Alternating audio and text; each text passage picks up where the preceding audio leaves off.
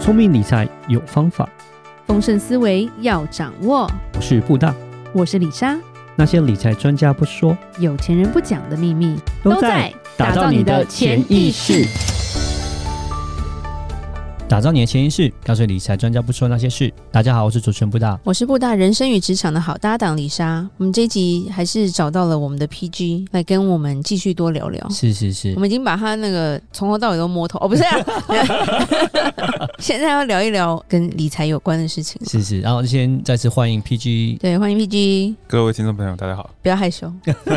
不是很叛逆吗？是那上一集我们是介绍一下他的背景嘛？对啊，那其实我们今天就稍微了解一下，说，诶，那你到底怎么做到这样子的一个成果，就是怎么样赚钱的？我知道你在书里面其实提到就是所谓的被动投资这个东西。对，对然后我们的节目曾经也介绍过什么是被动投资，什么是嗯主动投资啦。对，那我觉得今天两位男士可以多聊 一点。好，先让 PG 好像考解释一试下好了。 对，好，投资其实跟你的哲学、跟你的策略相关，那策略其实就反映了你的想法嘛。是，对，通常我会讲，就是我们以前上国文课不都有学到说，孔子那时候诶、比较积极要去救世嘛。对，那有一派是老子的，他就比较。无为哦，无为而治嗯嘛对那嘛那。其实主被动它比比较反映是这两派啦。嗯，哇，啊还可以套到古代欸。李莎中文课都在看漫 画，没有没有乖乖上课。哦这样还可以考台大，真是哦。嗯 Anyway，哎，不要好，讲台大，现在你看，嗯，不 要再讲了。然后嘞，然后你就觉得说你比较想要当老子，就是因为我个性其实可以说比较懒惰一点啊，嗯最好是不用看盘、不用研究、不不用去了解这东西是什么，对然后钱还会变多。嗯是，对，那我就觉得，哎、你没有被诈骗真的很难呢。对啊，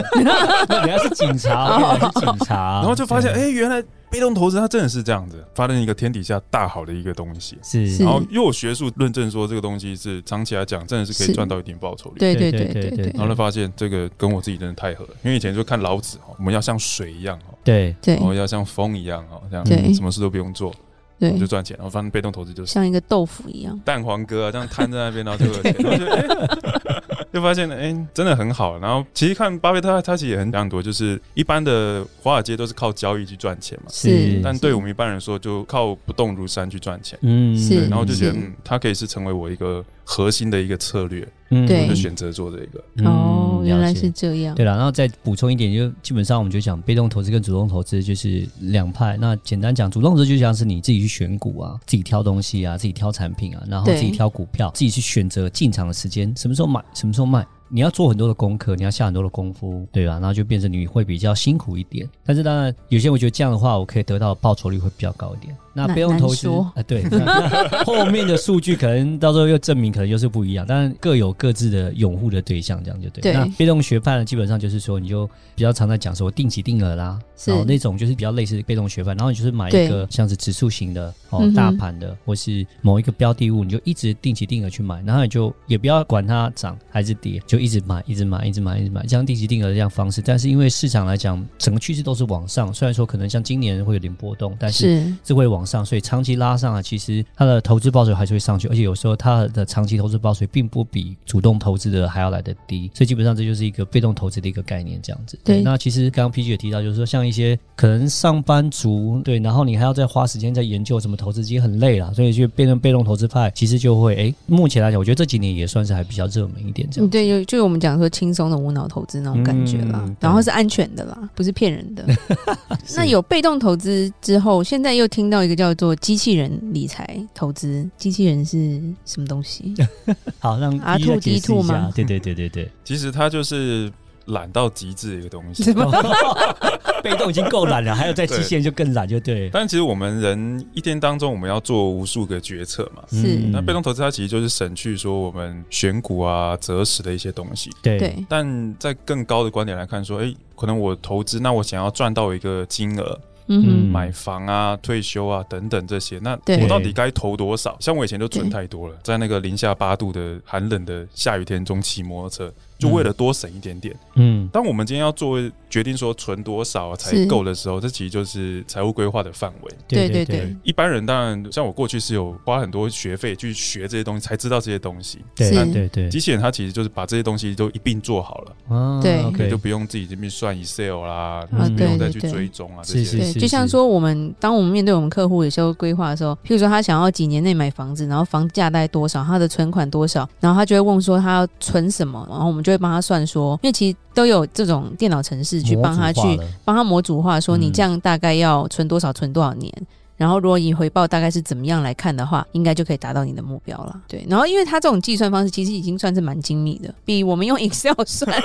来的精密很 多，所以其实准确率误差也不会到太大嗯啦。对，除非发生奇怪的事情，譬如说战争或干嘛的。对过去不等于未来，所以当然还是会有一些特别的状况发生的时候，可能会超出他们的预期范围了。对，但是大部分来讲，是以过去来衡量的话，当然就是我们讲会还算蛮准确的。对，那机器人投资是怎样？你说很懒，但真的有一个机器人会出现在你面前吗？其实它有点像一个隐形的理财顾问在你旁边。啊因为 OK，人不可能，就像我们以前警察轮班，人还是会累嘛。对你的理财规划师也可能会累，嗯对，那他时间也有限，他不可能服务那么多人。是、嗯那当我今天在刚开始起步，但我的钱还不多的时候，我怎么样可以用比较少的金额就拿到同等规格的服务？因为那时候只有机器人会理你的意思啦。比较像 现在不是智能家居，帮你设定好，哎、我的灯要几点亮啊？嗯对我哼扫地机器人几点出来？是什么时候冷气快到家要打开？对那，投资也是一样，就是我什么时候该存多少钱，他都帮嗯你哼安排好。那你在拿出来用的时候，他就告诉你，你这时候花太少了。你现在可能被动收入，你明明可以领到五万块，那你为什么只花两万块？嗯对但是他叫你用力花，嗯对对这种感觉，我们还是决定我要什么，他其实会帮我们打理很多事情。哦，反正他就帮你规划好了。对，其实机器人投资在美国是还蛮常见的啦，在台湾真的还蛮少的，这几年才开始有的吧？台湾其实坦白讲，这种投资方式在在先进国家比较多啦，因为毕竟呃网络啊跟整个金融的制度更发达一些。那台湾其实还在处于刚起步阶段，是但那另一是，个就是台湾本身就比较保守啦，嗯所以对于投资有？吗？ ，it depends，对 对，台湾人说自己很保守，然后一天到晚被被 诈骗。骗，整体来讲，台湾大家还是比较喜欢买房。 房地产现在是亚洲人的最爱，嗯对然后再来就是诈骗集团的最爱。，呃，对 对，然后说自己很保守，是因为他们不相信专 业。这样的一个，其实 ETF 就算是一种类似被动投资嘛。用机器人来说，它跟自己选 ETF 有什么差别呢？它其实坦白讲，就投资面来讲，你其实差别并不大啦。投资其实到后面，它跟你要饮食控制啊，或者你保持一个生活形态是相关，就是是你有纪律的人当然可以做到。人如果你太忙的时候，你会发现其实你的饮食是很难控制，因为你决策对很疲乏的时候，你可能就想要暴吃一顿。嗯那对投资也是一样，你你可能忙的时候，你就会存钱就算了吧，我就对多花一点点。所以嗯它其实只是确保说我们自己可以有纪律的去做这件事情，了解，它是一个辅助的一个功能。像是我们刚刚提到，就是说像那个被动投资嘛，可是一般来讲，如果说假设你不靠机器人理财的话，你还是要自己去选那个标的物。像可能台湾人很比较红，就是什么零零五零啊、零零五六，你还是要有纪律去买这个东西。那我想你刚刚提到说，机器人部分就是变成是一个 financial advisor，就是一个顾问嘛，变成是说你可以去一开始先梳理你的风险承受度。可能先了解一下你的风险状况，然后再来跟你问问了解说，诶，那你的目标是什么？你可能是十年后你要存到多少钱？然后再加上你的风险承受度之后，他就会分析出来说，诶，哎其实你是适合买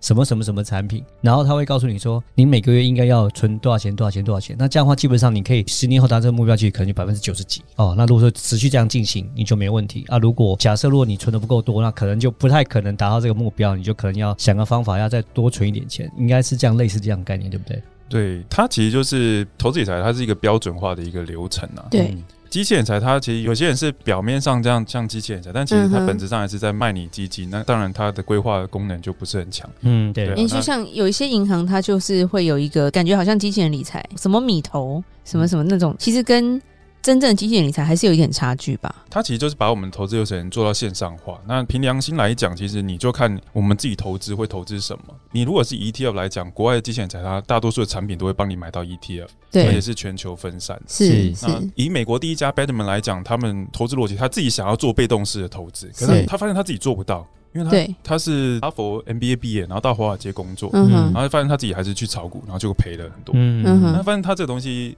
看似简单，但其实执行起来很难呐、啊对，是所以他就是开发一个东西，强迫自己做到。是所以你从这个发展脉络顺着下来看，其实它的源头是要帮我们执行一套简单的投资策略。嗯，当然，它看似简单，但你引进到台湾来讲，你要看大多数的金融业它的盈利模式是什么。是是是，比较来看，其实通常的话，就比如说它的产品面，它帮你投资到什么？对，那有基金或是 ETF，国外一些比较先进，它会帮你融入一些个股啦。嗯那对以及说它的收费模式啊，跟它提供的规划功能强不强，它的背后的金融牌照，通常我们都是用这几个面向去评估、啊。嗯所以李莎要帮投资小白问一个问题，因为我觉得会有人想问说，听到我们讲机器人理财，他的脑中就真的会出现一个机器人， 所以他就会觉得那个人在哪？嗯，我可以跟他聊天吗？还是说他会三餐问候我？因为李专会问 候你嘛，对，应该不是这样的啦，应该就是它是一个城市，然后只是说所谓的机器人，你这个城市设计的怎么样的完善，或者是怎么样的分析，才能呈现出好的一个投资方案吧？对啊，其实任何的城市，像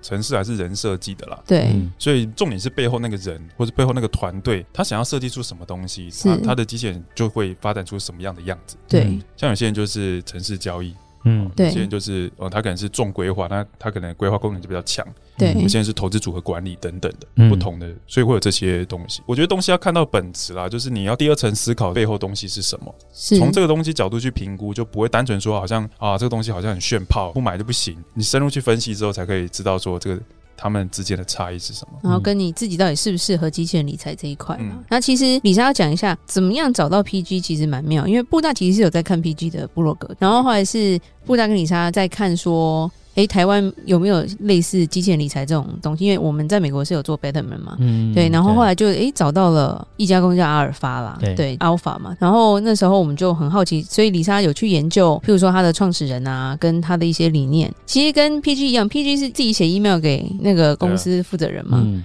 李莎也是写了 email 进 去。